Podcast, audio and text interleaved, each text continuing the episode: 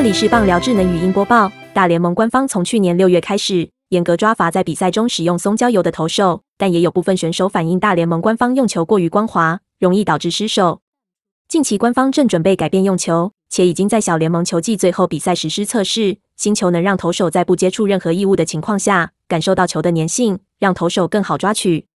但目前大联盟并没有打算放宽制度，还是严格在抓使用松焦油的选手。美国 CBS Sports 也表示，新球采用全新的材质，可以让投手更好抓取，但目前尚不清楚新球是否会在明年春训甚至大联盟比赛中使用。